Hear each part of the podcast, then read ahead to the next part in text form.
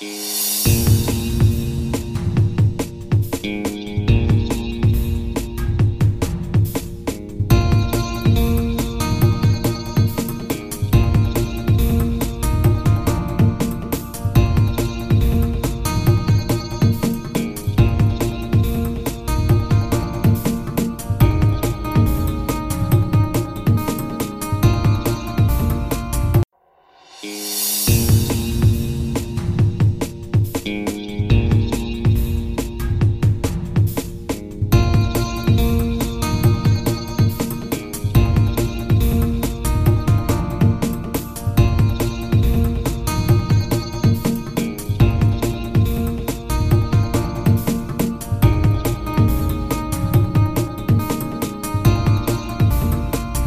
家好，这里是听音辨位，我是脸男。我是杨，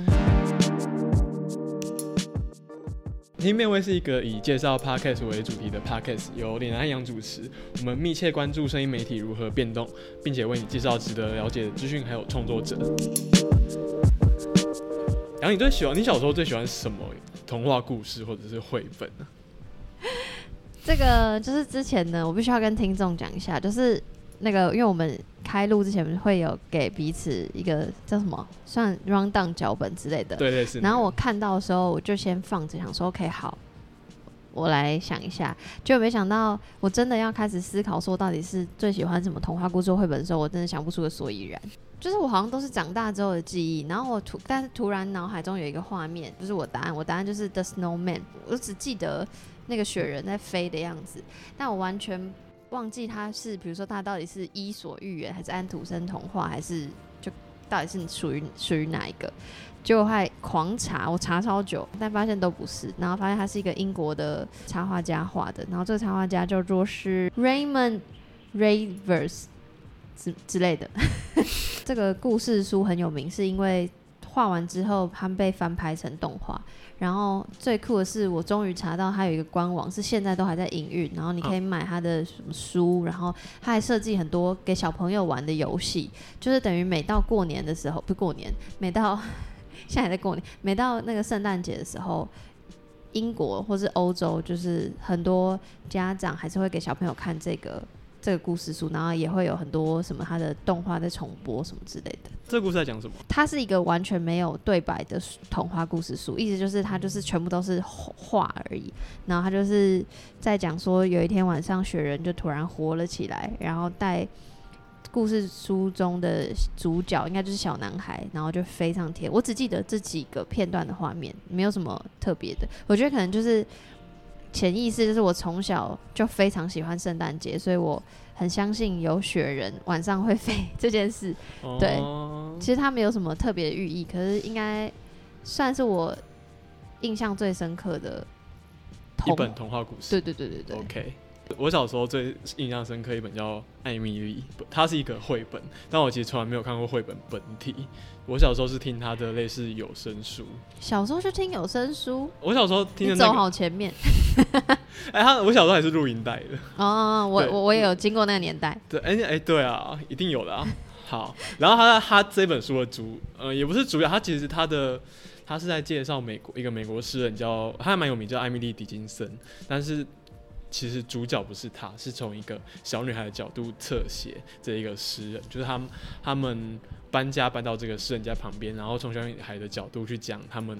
怎么。艾米艾米丽·迪金森这一个人是怎样子的？因为他在介绍诗人的书，所以这本书很多地方都很诗意，像是他他就带了一颗球茎，植物的球茎去送给他，然后就说：“我给你带来一些春天。”后面还有一段很我印象深刻，就是那个小女孩问他爸，因为他妈妈是钢琴家，然后他就是知道那个阿姨是诗人，他就问他爸说什么是诗，然后他爸就说：“呃，你听妈妈的琴声，她这样一遍又一遍的弹着某一个曲子，有时候你会产生一种奇异的感觉，好像音乐开始有了力量，让你全身震撼。你没有办办法解释这种力量，它是一个秘密。当文字也有这种力量的时候，我们就叫它是诗。所以我小时候就觉得，哎、这一段很印象深刻。哎、我可以举手发问，嗯就是小时候是几岁？因为这个对我来说非常深呢、你看，我都看一个完全没有文字的童话故事书，然后你看一个超级无敌深的，我是时候神童是不是？那时候我大概三四年级吧，哦，蛮大的。那应该还算还可以吧。因为你问我这题的时候，我一直以为是 you know 幼稚园什么，然后我就去想说，我以前看那种哦你知道还会有注音符号的故事书，都是什么小红帽或是白雪公主。但我想说，我要、我一定要找寻我记忆里面最，最最遥远的东西对，哦，所以我才会讲说是 Snowman。没想到你讲了一个超深的。故事没有很深，但是它有一些很诗意的地方，就是小孩子未必会懂可。你那时候有觉得很诗意吗？嗯，我那时候觉得很好听而已，可是我长我长大回来看，觉得那一段很棒。哦，对，好，那其实会要讲这个，是因为我们今天想要介绍一个也是讲童话故事的 podcaster。对，听众应该想说莫名其妙，I don't care 你们的小时候看的童话故事。啊，他他的名字叫达达阿姨。我会知道这一个人，其实是因为就是五楼四楼的 Max，他前几天就是贴给我这一个人，就是就是他他有一个粉丝专业，然后嗯最近 Max 发现他的 Podcast。呃，我先说好了，达达阿姨其实已经过世，她是去年四月中过世的。然后 Max 发现她的频道最近突然又在更新了，他就去看了一下，发现原来是大阿姨她的丈夫把她的一些旧的录音重新剪辑过后之后再放上来，然后所以他就有点好奇这个人，然后他就发现，哎、这个人其实已经做 podcast 做非常非常久了。然后说，哎、我可以，他建议我可以去了解一下这个人的故事。然后我也去查了一下，之后发现，也非常非常有趣。所以我想今天就是想要讲这一个人。呃，我先回过头来讲一个东西是，我之前有写过一篇文章在讨论，大概去年十月三十号的时候，有一个叫福泽桥的，应该是网络评论人，他写了一篇文章叫《台湾是 Pocket 后发国家，现在正在加速追赶中》，然后隔天就有一个 Spotify 的总经理叫小海，他写了一篇文章在反驳说，诶，嗯，这是 Three Voice 吧？呃，对，Three Voice，对，他的就是他现在的，他以前是 Three Voice 技术总监，然后他绰号叫小海，他写了一篇文章反驳说，台湾其实很早，台湾不是跟在欧美之后才来开始做 podcast，台湾其实很早就已经有在做。那他就介绍他在二零一零年左右开左右开始的一个专案叫做 My Audio Cast，那是台湾应该是我所知道最早一个开放上传 podcast 的网站。好，然后呃，我那个时候其实，在看到这一些资料，然后我就认识了一下 My Audio Case 这一个平台。但我那时候就有点想说，诶，我很好奇这个平台到底那个时候是哪一些人在做节目，但我好像我有点找不到一个切入的角度去看说，哦，到底有哪些人在做。然后我就在，我其实，在介绍一个人的时候，我都会对他做很多身家调查。我懂，我也会做这种事，不过我的对象不是。对，诶，对，然后就是，所以我就去翻了大大阿姨的粉丝专业的一大半，就我直接从最近一篇对翻到他大概二零一三年、二零一二年左右的文章，嗯然后我就发现，哎，他其实最早期就是在 My Audio Case 上面做的，然后我就觉得这一个人刚好是一个很棒的切入点去，他因为他在 My Audio Case 的时期有在做节目，那他在最近也有在，大概最近一两年也有在做节目。那他是一个很好的角度，帮助我们去看说，诶，到底这几年之间台湾的 podcaster 是怎么发展的。好，那然后我们就时间点会直接跳回到二零一零年。呃，最早最早，其实我知就我在查找过程中发现，其实台湾会有人在做 podcast 是从 Twitter 开始的，因为最早期要做，不管是做 podcast 或听 podcast podcast 都蛮不容易的。你知道最早最早期的时候是怎么听的吗？我不知道，但是必须话话先说回来，就是其实我还蛮早就知道大大阿姨这这个人，我自认还算蛮早开始听 podcast，虽然我都听英文的节目，嗯。然后后来不不晓得什什么时候发现呃中国的节目，然后所以就辗转知道喜马拉雅，然后喜马拉雅就是一个中国的播客平台嘛，算吧，嗯，算，对，然后嗯，然后我就浏览一些比比如说点阅比较高或什么的，然后就有看到大大。可是因为说故事对我来说不是，就是我不是他的 TA，所以我没有特别去点。可是我那时候就知道。然后再来是你刚刚讲到海总的那篇文章，其实我很最近才知道海总，然后我知道海总是因为 Kirk。他他很喜欢，哎 他很喜欢海总，然后他叫我去看他 Twitter，说他 Twitter 很精彩哦什么的。哎、我有偷看，然后，哎、大家真的可以去看海总的 Twitter，因为我也是会想跟脸男一样研究一个人，就会一直狂狂滑，或者是滑 Twitter 滑超超多。然后后来就又发现，就是那个新建广播有访问那个海总，然后那时候好像主题好像类似 side project 的重要吧，有点我有点忘记是不是。但 anyway，就是如果想要更了解海总，大家可以去听新鲜广播那一集这样。然后，哎，你刚问我什么？最最早台湾要就是你一开始可能二零一零年左右你要怎么听 podcast？二零一零我在做什么？我应该在考试。十年前哦，十年前我刚进大学，我不知道哎，都暴露出来哦，没差啊。哎，说老实话。我觉得，要是我当时，我一定会只是单纯知道那个节目，然后去看那个节目有没有官网，他就会迁入在官网里。如果是我的话，我就会这样。你可以这样听，没错。就有一些，呃，有些人会直接从像比如说你从某一个 podcast 的网站，就是用电脑去听。然后否则的话，最早这个形式其实是 podcast，就是 iPad 的 part。哦，对对对对对，所以其实你如果你最后早要要用 iPad 听的话，你需要就在 iTunes 上面，然后下载把它关到 iPad 里面，这样才可以听。嗯，然后所以最最早其实要听还蛮麻烦，不像我们现在就是手机点一点就可以听那种串流。所以其实最早就是 Twitter 上面一群那种资讯爱好者，然后可能会一点点城市或者是技术还蛮好的人，就在 Twitter 上面做 Podcast。然后那时候小海好像就是觉得说，哎那。哎，你叫他小海可以吗？看到他绰号就是小海啊，好啦，应该还好吧？对啊，他他客人都尊称他为海总，海总是哦，好，我跟他不认识，所以我也跟他不认识，可是他感觉很厉害。哦，他他感觉真的大前辈，大前辈，对，然后所以他就是。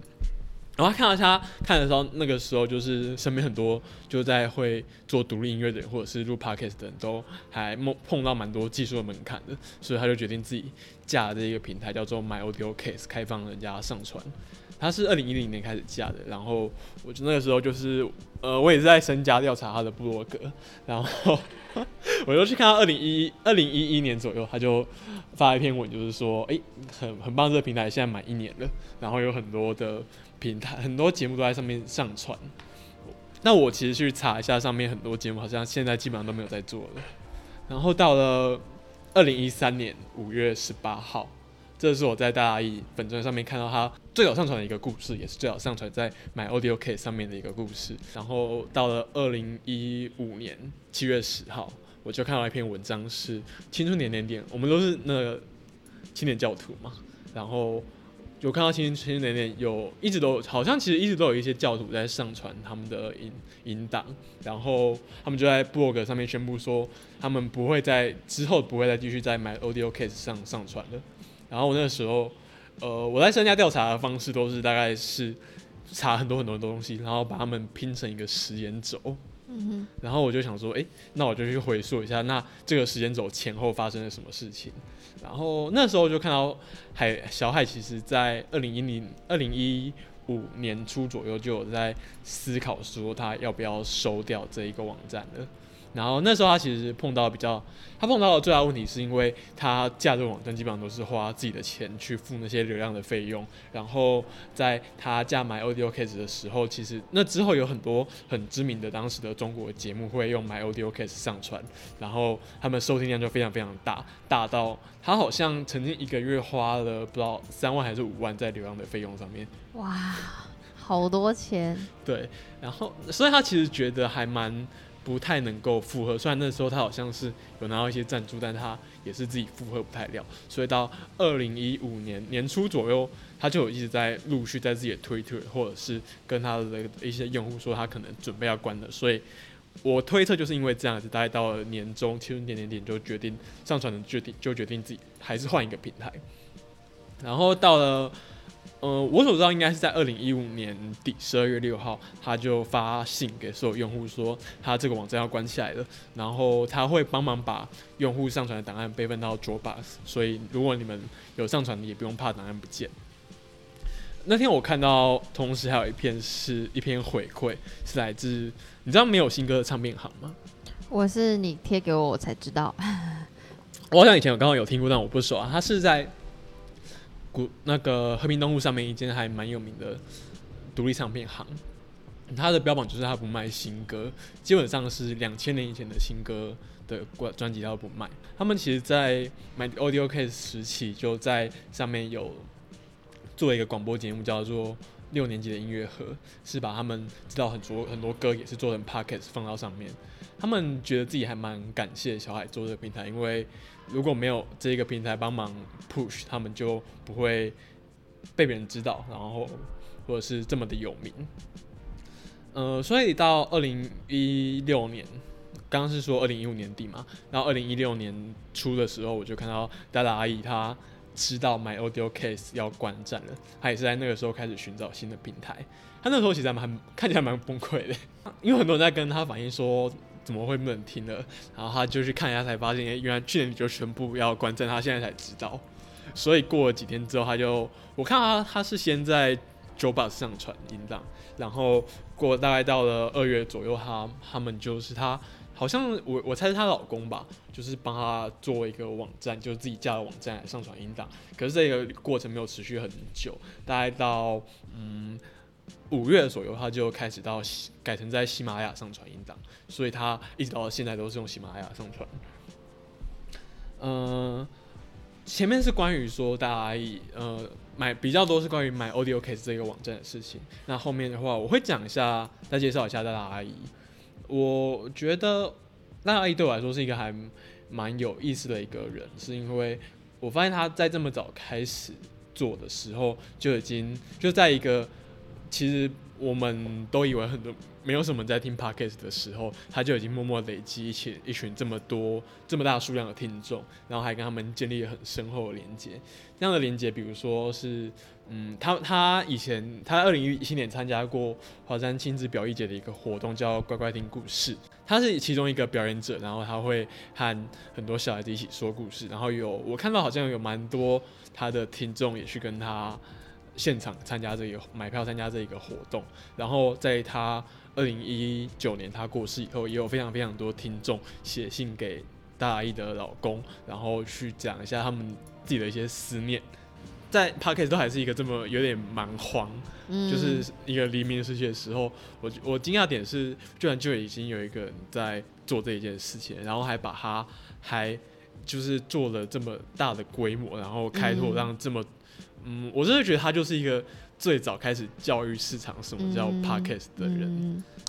做这么大规模真的是很了不起。因为突然想到，其实我妈小时候以前也有在录故事，可是是好像是帮助视障生朋友，就从哈利波特第一集开始念，你知道那有多厚？念念念念念念念到最后，而且都七七年过去，是不是七年？反正就是，其实我以前就一直知道有有一群人就是在专门在念故事书，可完全没有想到会跟我日后。所从事的东西有所连接，所以大大阿姨真的很了不起。去年四月大大阿姨过世嘛，然后去年九月我就看到，去年九月是开学季，那种小学开学季，然后她老公就上传了以前那个大阿姨录了一个叫不上学的小斑马的故事，然后就是告呃告诉那些小孩子，就是以后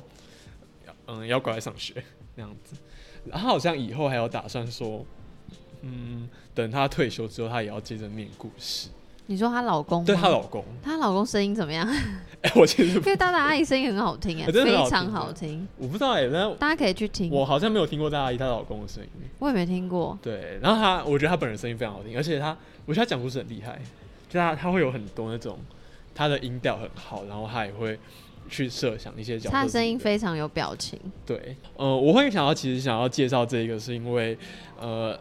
我相信我前面讲了他转换平台的过程嘛，他一开始从 Audio Case 到后来用 s 用自己家的网站，到最后像现在用喜马拉雅，我觉得他可以帮助我们用一个，他提供一个角度让我们去看见有一些台湾一部分的创作最早期的创作者，他们是怎么因应环境的变化去调整他们的上台节目的方式，这样的行动轨迹。而且，嗯，我觉得现在有一些人会说，就是会很有一些蛮。比较可能近一两年开始听的听众，或者是这样一两一两年开始做 podcaster，会以为台湾的 podcast 从马六陪你喝一杯，或者是科技导读这样的节目才开始有人做的。嗯，可是我觉得，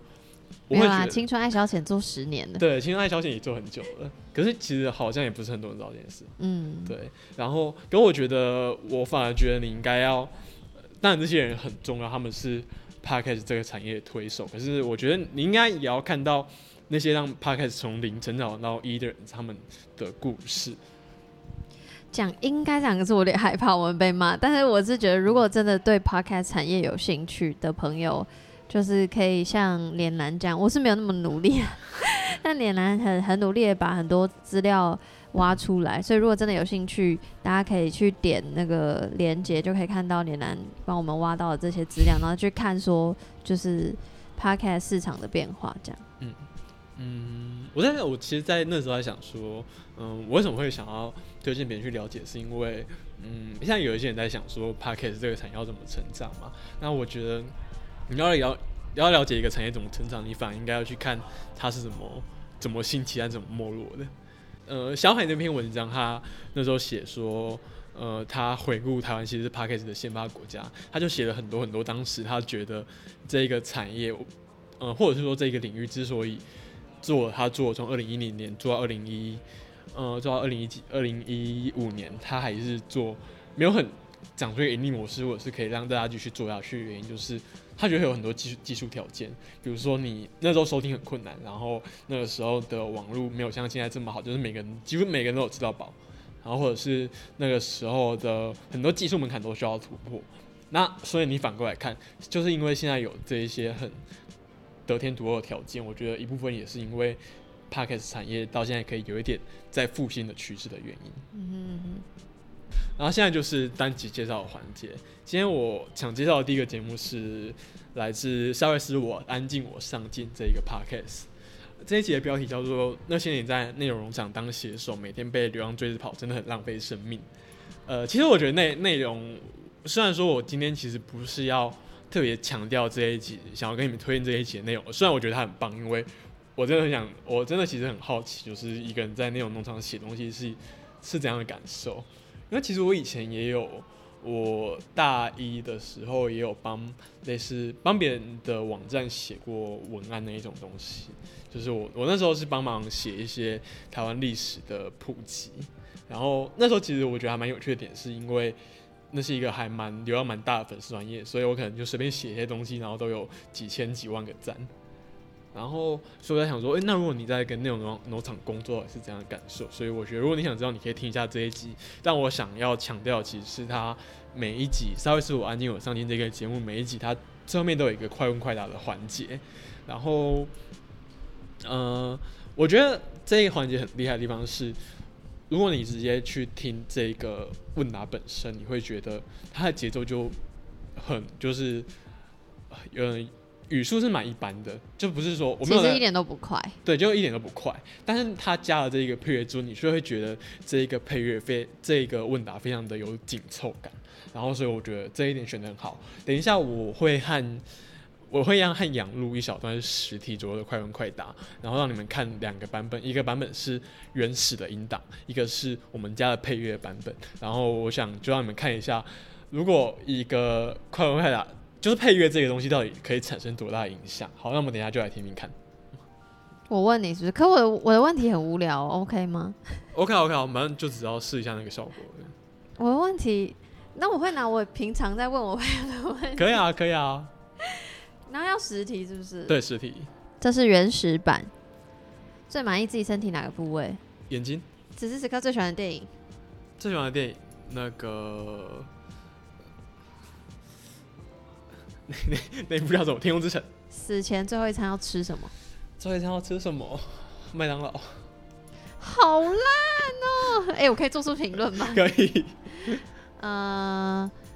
不可以讲台湾的话，最想要跟哪一个国哪一国的人结婚？不讲台湾的话，最想跟哪一国人结婚？结婚哦。呃，结婚的话，芬兰。芬兰哦？为什么？这个不算，这算子题。因为因为因为因为我觉得芬兰很棒，就我觉得芬兰的，就你想去住芬兰，都想住在芬兰。好，那不讲台湾，最想跟哪一个国家的人一夜情？一夜情，一夜情，一夜情。嗯，韩国。为什么是韩国？哦，因为我最近很喜欢一个韩国演员叫肥斗娜。哦，她很美，她很美。对。好，诶，不讲台湾的话，退休后最想要去住哪里？最想要去住哪里？就芬兰啊。就芬兰。对。那不可以讲猫狗鱼鸟，最想要养什么宠物？不想老鹰。哦，好酷。诶、最想要跟哪个名人做朋友？想跟哪一个名人做朋友？陈水扁哇哦，那最想要进到哪一个电影或小说设定的时代背景里？的时代背景里，你不是当主角，你只是进到那个，我不能当主角吗？不能，你只是进到那个时代背景里。嗯、我想一下哦，嗯，我最近在看什么？不行，很慢，很不会。想要跟我玩啊快问快答？我想一下、哦，哎、我是快问快答 Pro，是哦，好，欢迎大家私信我。你看是不是最后都会打哈利波特？因为我也是打哈利波特。好，十题的，好，这是加配乐版。最满意自己身体哪个部位？眼睛此时此刻最喜欢的电影？最喜欢的电影，那个 那那部叫什么？《天空之城》。死前最后一餐要吃什么？最后一餐要吃什么？麦当劳好烂哦！哎、我可以做出评论吗？可以。呃，不可以讲台湾的话，最想要跟哪一个国哪一国的人结婚？不讲台湾的话，最想跟哪一国人结婚？结婚哦，嗯、结婚的话，芬快兰，芬兰哦。为什么？这个不算，这算子题。因为因为因为因为我觉得芬兰很棒，就我觉得芬兰的，就你想去住芬兰都想住在芬兰。好，那不讲台湾，最想跟哪一个国家的人一夜情？一夜情，一夜情，一夜情。嗯，韩国，为什么是韩国？哦，因为我最近很喜欢一个韩国演员叫肥斗娜，哦，她很美，她很美。对，好，诶、不讲台湾的话，退休后最想要去住哪里？最想去住哪里？就芬兰啊。就芬兰对。那不可以讲猫、狗、鱼、鸟，最想要养什么宠物？我想老鹰，哦，好酷。诶、最想要跟哪个名人做朋友？想跟哪一个名人做朋友？陈水扁，哇哦，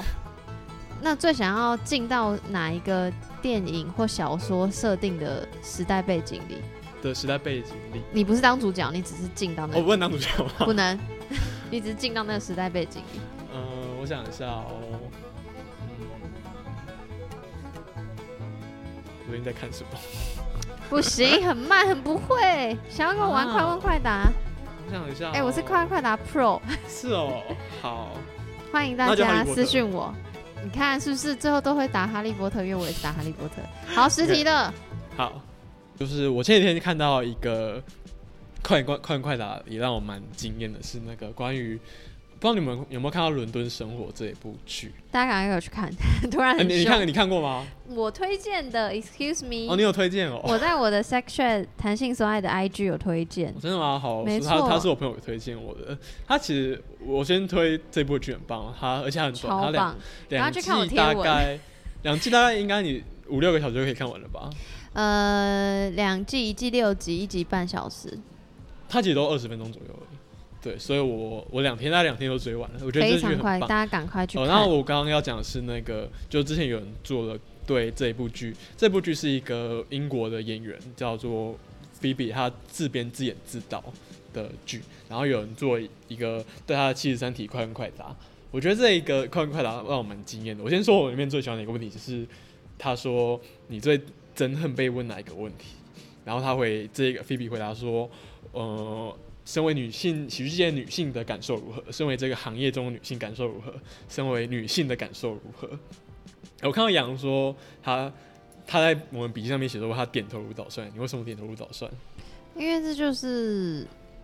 重点，不是问说身为每某一个界的女，然后身为女总统如何，应该是身为 a 总统如何吧？你觉得性别太被强调了吗？如果她是首位女总统，那我就觉得可以强调，因为嗯就是首位嘛。但之后就刚就选完之后，就可以就是强调这个。如果你想要访问她干嘛，重点是应该是她的职业，她这个人吧，好像不是因为她的性别。我觉得，嗯，因为这个问题就很难回答，因为就算说身为喜剧界的女女性如何感受，可是我的我我的感受跟其他女生又不一样，然后就是每一个人，我就是一样，像我上一集讲，就是个体差异一定大于群体差异，所以我会我也是就觉得点头如捣蒜，就是不要再问说身在比如说身为一个女什么什么什么如何，就是身为一个什么什么如何就 OK 了，因为这个问题就其实就已经够难回答了。嗯嗯嗯，好然后我要补充，，OK，因为我要补充说，这个 Vogue 这是 Vogue 的七十三个问题的快问快答，就是大家如果很喜欢看这种，我就是很爱看这种明星的私生活，然后大家可以去 Vogue 看他们的有那个七十三个 question 的系列，然后大部分前早期的几集都是就会去拍那个人的家里，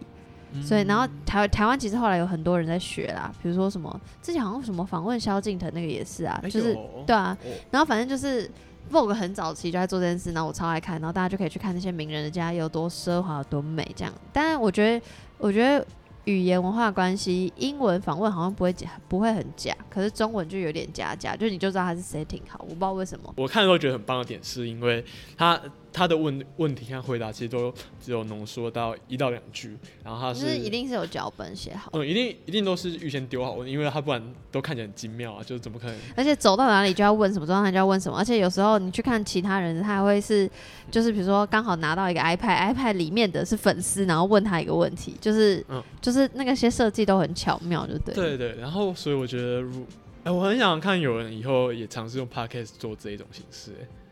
这个节奏，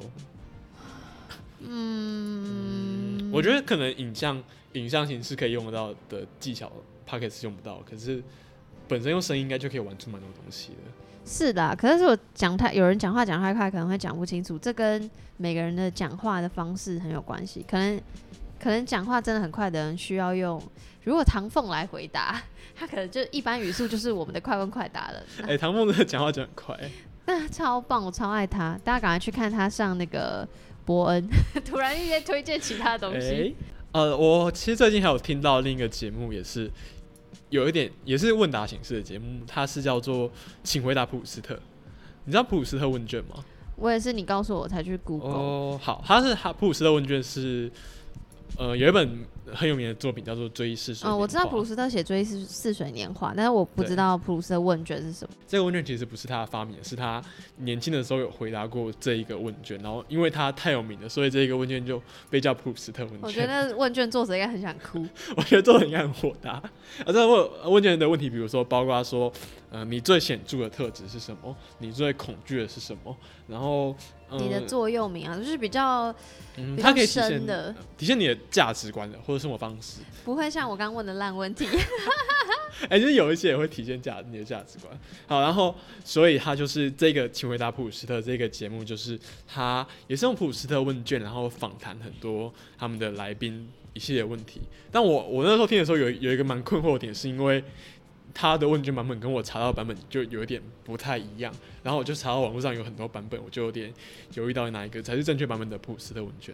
哦，这一个我想就是看前面两个比较，是因为这一个节目的节奏其实反而就是偏偏缓慢、偏深的一个节目。呃，所以我想讲的点是因为是讲说你，如果你想要做一个问答节目，那根据你用的配乐，或者是说你问题的长短、问题的类型，其实可以带给观众很不一样的感觉。那这个感觉是取决于你想要传达什么。比如说，你像是夏威斯这样子的话，你可能就是想要展现一个轻快、快速的感觉。那如果你像是请回答普鲁斯特这样的话，你可能反而就想要观众是希望观众是可以静下来听的，然后可以让这些问题带给他们思考的。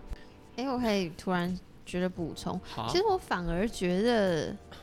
快问快答有点不适合声音这个媒介的原因，是因为就之前科技导读不是有说，呃，哎、不是、好像不是这样，冷媒体与热媒体，对。可是因为我又觉得视觉上来说，快的东西比较能够，就是我我就觉得快问快答的形式很适合影片，就很快，一切都很快，然后大家讲求快就看影片，然后影片就十分钟很短之类的。可是但如果是用那个普斯特问卷的话，就会。然后又是声音的媒介，就感觉比较合理。因为你想想看，如果是这个节目，然后放用成影像，就不确定有多少人会愿意看完。对，所以我就觉得好像他们都各自找到各自适合的媒介，然后对，但但如果有人想要试试看做快问快答的音频节目的话，我也很期待，就是、嗯，对我我我同意，我觉得有可能声音特别适合这种慢的深入问题。像那个我之前看那个听那个 Steve 说，他有有一个系列叫《老爸十问》，就是你去跟你爸爸做问十个非常非常灵魂拷问的问题，就是什么，比如说你满意我们现在的关系吗？或者是你你你爱我吗？这种，哎、超超级灵魂拷问的问题，我都不敢问。我也不敢。对，我有看到那个，那一个，然后所以那那一个其实我也觉得用声音的呈现也很棒。好，我下一个想要介绍的是《不动声色》这个节目，它一月二十三号做一个节目叫《朝鲜特辑》。你你听你听名字应该不知道他要讲什么，他这一个其实是一个没有人会讲话的节目，每一集的形式都是混剪这个主持人他在各地收集到的各种声音，比如说这一集朝鲜特辑就是混剪主持人往他到北韩旅行，然后混剪很多他的声音，比如说他在火车站听到的声音，或者是他听到有些人在广场上打排球的声音。我那时候听的时候，我还蛮喜欢这一个特辑，是因为我那时候就有点不是很想听别人讲话，然后然后秋波又听完了，是不是？对对对对，然后然后我就觉得没有人讲话的时候，那听环环境音，它其实是很多环境，而且它我觉得它环境很不简单的地方，是因为环境不是你随便拿一个麦克风到往马路上收音就好，因为比如说你知道你现在走到马路上收一个汽车开过去的声音，我就觉得听得很不爽啊。可是他他是选了很多非常悠长，然后非常有那种纪录片感的声音，然后我还我还蛮喜欢这个节目的。就像我之前看那个，好像很多人喜欢看那种火车开到某个地方的节目，类似那种还是还是火火柴在在火炉里面的节目。哦，哎、你看过吗？就是那个节目，就是连可能长达二十四个小时，然后二十四小时全部都是。是那个那个壁炉在烧，对对对，就是很多人喜，我觉得他们两个是有点有点像的，就是一种安心感。对对，或者是可很适合当背景的感觉。嗯，我看这个节目让我想到，就是我之前听过迟早更新这一个中国节目，然后他们做过一个还蛮有意思的特辑，叫做《声音时速三公里》。这个节目是这个节目的两个主持人，他们到日本熊野古道去参访的记录，然后是他们的旅行记录。他和不动声色节目很不一样，是不动声色节目主持人完全不会讲话，但声音时速三公里反而基本上都是在讲话。那讲的内容是，比如说他们每一个时刻的心情，或者是他们现在走到哪里了。就像主持人会说什么：“哦，我在，我现在在什么什么地方？我现在心情有点怎样？我刚刚遭遇某些困难，然后什么？我这一个旅行想要完成什么？我很喜欢里面有一段，那个那个女主持人就说：“你确定我们没有迷路吗？就是就是那各种就是旅行时会有的慌张那种情绪。我觉得天哪，我以后旅行我也要随时录我自己的心里的 OS，就是旅行的那种心情，然后录下来。”很值得哎，然后还有一些搭配一些走路的声音，然后他声音的处理也很细致，就觉得你好像也跟着他们一起在去旅行一样。我那时候看到还蛮觉得 还蛮压抑的，是因为就想说，哎、他们看看待旅行人这种这种参访的观点好认真哦。因为我像我自己出去玩，我心里面一定充满各种干货。你到底人生有多少干话？奇怪我，就是一个干话主持的人啊。然后我想说，哎、为什么为什么他们就是大大家旅行然后都是这么认真的吗？脸男贴给我这个节目的时候，然后就听，就觉得太棒了，太棒太棒了吧！因为我也是一个听很多声音，我无时无刻都在戴耳机，然后无时无刻我耳朵里动永远都会有声音的的的人，然后就觉得我很需要这种平静的声音。但是他贴给我那个时速三公里的时候，我就突然不知道为什么，我就想到那个有一个电影叫《造反城市》，造是噪音的造，然后我就突然想说，我一直觉得我很需要平静，但是我看《造反城市》有一个感觉，诶，要讲那部电影的内容吗你？可以讲一下。反正就是有一群哇，我很怕我讲错，因为是我超级无敌久以前看的。你可以想象有一群集团的人，他们就是会到处作乱，他们作乱就是用城市的各种东西创造出那些乐章，而且那些乐章可能都是真的有这个乐章，但他们就是不是用不是用乐器这样子，然后呃，然后有一个主角。有一个主角是一个警察，然后那个警察是出生在音乐世家，然后他好像我有没有记错的话，好像就是那些集团敲打之后的东西，就他就会听不到。比如说他敲了一个铁盆，他就再也听不到那个铁盆的声音。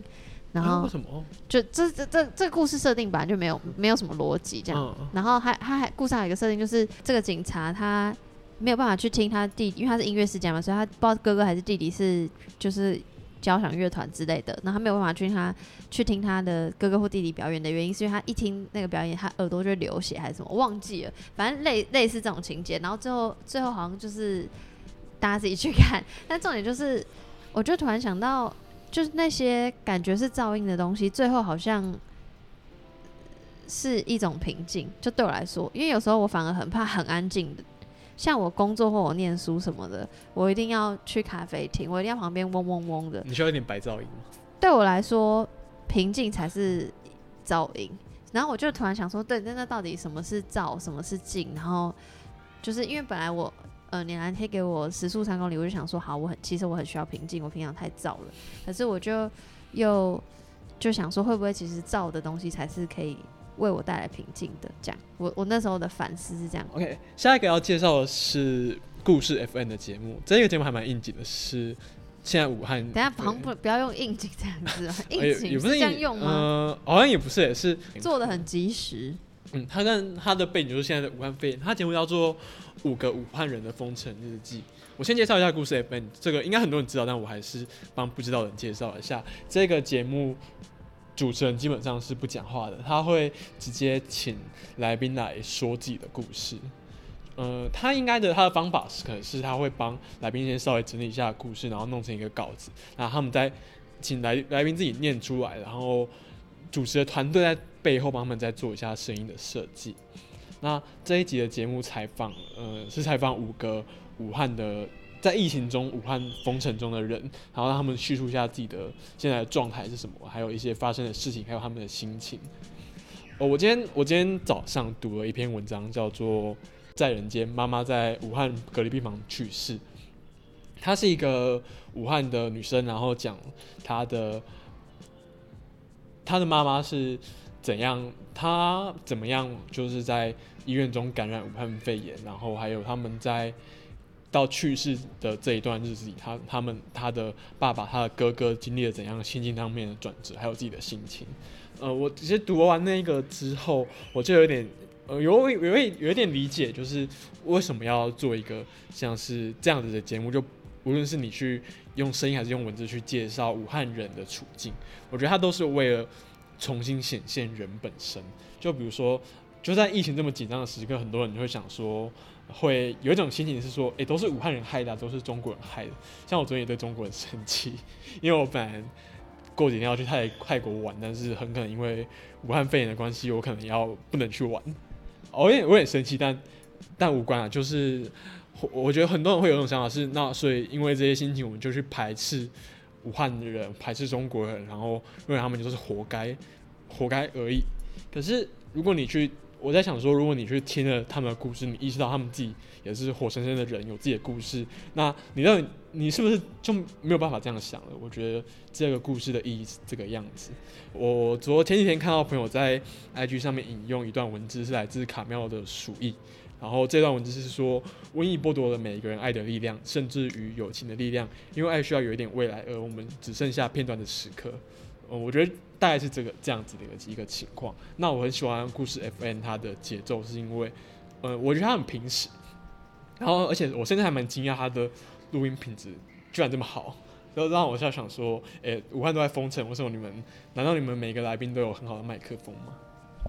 那时候那个脸蓝贴给我的时候，我就因为他有先写他的一些想法，然后我就想说，就是其实我也不知道，因为我不确定你你是怎么推断他是不是会会不会有先给他们帮他们写好脚本，或者是干嘛干嘛。只是我在想说，应该我自己会推测，如果我要做一个节目，然后我想要访问人，然后我虽然不会出任何声音，可是我可能会想要控制节节目的节奏或调性，所以即便这些他们所说的话，呃，不是不是我特别写脚本的，可是就是我应该会，比如说我找了十个全部全部的呃找了十个武汉人来描述他们的心境感受，然后挑几个我认为觉得适合放在这个节目里的，所以我觉得。嗯，我觉得他们一定是有挑过，一是讲话沉着稳静，大家听得懂；二是故事内容有有可以让人感动的地方，然后三是品质是好的，所以我才会觉得，就是说，可能他们不不见得要有好的麦克风，可能他们就是，毕竟都封城了，所以可能就是待一个人待在那个空间里面，然后自己对着手机讲话，应该就可以有那样的品质。我是这么猜测的。这样，其实我在一点开这则单集的时候，我就想到为什么他们会那么平静，或者他们怎么可以这么平静的这个问题，然后我就想到之前香港的时候，就是有有人。不是有一群人被困在是理工大学嘛？然后就有一个人录了大概十分钟的音档，就说来自香港的早安。然后但他的语气完全不是那种我想象被困在一个大学城，然后被自己的国家欺负的人的声音，是非常冷静的。然后就是跟外面的人分享里面的状况，分享他的心情，有点无奈，但是冷静。然后我觉得我。听到故事 FM 这一集的时候，也会有有点有点想到是那样的过程，对，所以就这样，这是我的对于这集的想法。嗯，我这集我想和另一个节目对比，它其实是和几乎和五个武汉人的的封城日记是同样子的背景和有一点接近的手法。它是 JustPod 这一个 Podcast 公司，应该算公司做的节目，叫做去现场的最新一集是。打往武汉的拜年电话，疫情中的年三十，他也是采访了，这是那个 Just Fad 的主持人杨一做的节目，嗯，应该有一些听蛮有一些听众可能会知道杨一，因为他最近和很多台湾的 Podcaster，Barney，对啊，像是 Barney 啊，或者是像是他好像也有和马丽好像也有和他做一期节目，没错，对，然后好像 Kissplay 也有，所以很应该会有些人知道，那这是他最新做的节目，这个节目是。他的形式也是比较像是杨一打一个电话过去，和他的一些武汉朋友问一下他们现在的状况，那也是让他武汉朋友自己去叙述。呃，我其实想要讲的点是，我听完之后，我觉得去现场这一个节目让我蛮蛮不安的，但那种不安感其实不是说，呃，不是因为疫情本身，或者是他们。这些人的情况让我不安。我觉得我比较介意的是这个节目的形式为什么会是这样子安排的。呃，我在里面其实听到，呃，他的声音其实你跟前面一个比起来算不上很清晰，但这点我觉得还好。但我觉得我比较觉得有点危险的点是，它里面用了很多很多的有点励志的音乐。那我那时候就在思考，为为什么你要用这么励志的音乐？我觉得问题在于说这个资讯。这些武汉人的资讯到底是谁应该要了解的？呃，如果你想要让武汉人让更多人知道武汉的故事，那你应该你面对的对象可能是那一些武汉以外的中国人，或者是最主要是中国人，然后甚至是中国以外的 anyone。那通常对于那些中国人来说，他们到底需不需要你你在节目上面听到这样子的励志音乐？因为你其实要知道，很我看到有些中国人在写，他们最近的社群网络上面非常的。正能量泛滥，就是有一些人会说什么，嗯，你相信政府啊，政府一定可以做到，做做得好，然后把这个疫情赶快压制下来。那你到底需不需要在一个面对中国人的节目里面放一些认为疫情可以好起来的励志音乐？我甚至最后一个节目最后放了这一集节目最后放了一个曲子，这个曲子是二零零三年由王力宏、陶喆、陈振川这些台湾歌手创造的抗 SARS 单曲，叫做《手牵手》。我先说，我其实不是很。我不知道这首歌，因为二零零三年 SARS 的时候，你不知道，我年纪那时候我年纪很小，我 我那时候已经年纪大到我有去收藏这个手牵手这个单曲，现在还躺在我家里。对对，但我那时候我会注意到这首歌，是因为天哪，我听到这件事情好哀伤。我我后来我去听到是因为我觉得，哎，怎么会在一个中国节目最后面出现一个很像很台湾的声音？然后我就查一下他的歌词，然后知道他是二零零三年的抗 SARS 单曲。我不想要录了，你居然不知道手牵手，你真的好年轻。然后，然后我我那时候就觉得有点，我觉得其实我听到这一件这一首歌蛮不舒服的，因为我觉得有一种被吃豆腐的感觉。因为你去想想看，二零零三年的时候。台湾下次爆发的时候，中国政府在做什么？嗯，我会放在参考资料。其实那时候，中国政府是拒绝台湾加入 WHO 共享一些医疗资源。现在不是也是？现现在也是。然后他们甚至就是有台湾记者去问中国的，当时应该是外交部长还是谁？然后外交部他就说回答说谁谁理你们？然后我就在想说，哎、可是你这是一个中国的节目，我觉得身为一个中国人，如果你知道你们的国家曾经过做过这样的事，那你是你是没有立场放这一首歌的欸、对，所以我觉得我对这个节目的看法是一方面，我觉得它的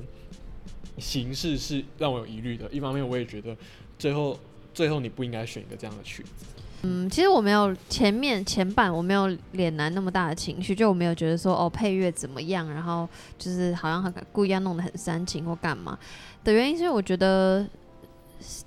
不不论是再怎么冷静，像我们前一则故事 FM 的声音，对我来说它它也是其实是很很煽动的，即便它没有任何配乐，就是我的意思就是。听到什么东西都的感受是很主观的，然后就我自己而言，我自己是非常害怕。